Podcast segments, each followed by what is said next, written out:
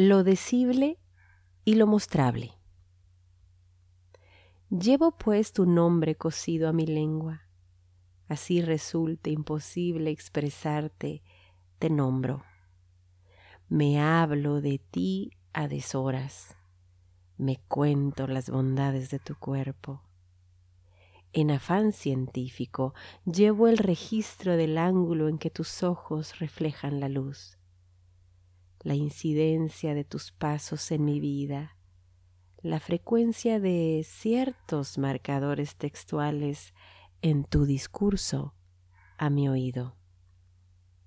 Te nombro porque el nombre significa el objeto, el objeto es su significado.